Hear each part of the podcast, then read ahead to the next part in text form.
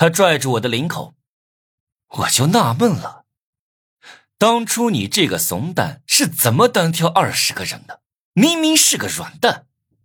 说完，他就要踹我，被我翻身躲开，然后我敏捷的爬起来，抄起身边的凳子就砸在了金辉背上，一把将他砸在地上。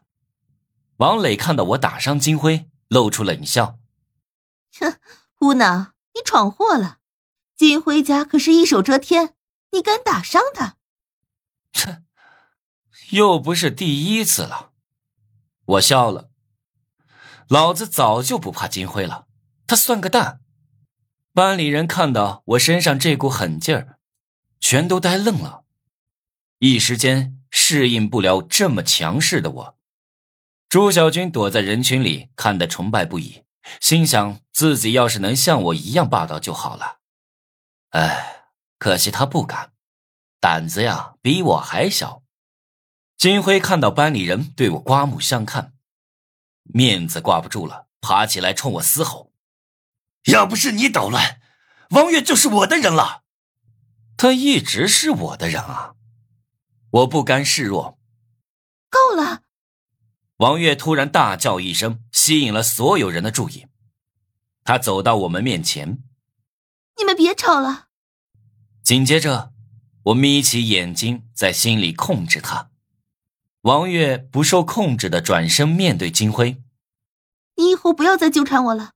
今天当着全班人的面，我正式跟你分手。”金辉不敢相信自己的耳朵。为什么？难道就因为昨天停车场的事？如果我做错了，我向你道歉。但我是因为太爱你了。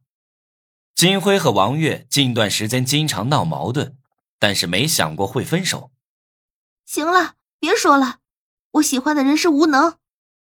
王月眼睛一瞪，心想自己怎么会说出这种话？可他还没反应过来，身体就不受控制的走到我的面前，柔情似水的搂住我的脖子。我非常配合的和王月对视，月月。你真的要在这种时候公开吗？王月瞪着眼睛看我，内心是崩溃的。我已经决定好了，反正我已经是你的人了，早晚都要公开的。阿能，全班人都被他那刺耳的“阿能”噎住了，像鸭子一样伸着脖子瞪着我和王月。我一直都喜欢你，阿能，以后你就是我的男朋友。王月踮起脚尖，当着所有的人在跟我激吻，亲嘴的滋滋声响彻整个教室。金辉震惊的看着我们，脸色相当精彩。我享受的抱着王月，回应他的热吻。两人当着全班人的面深情热吻，把班上的屌丝们看得嗷嗷直叫。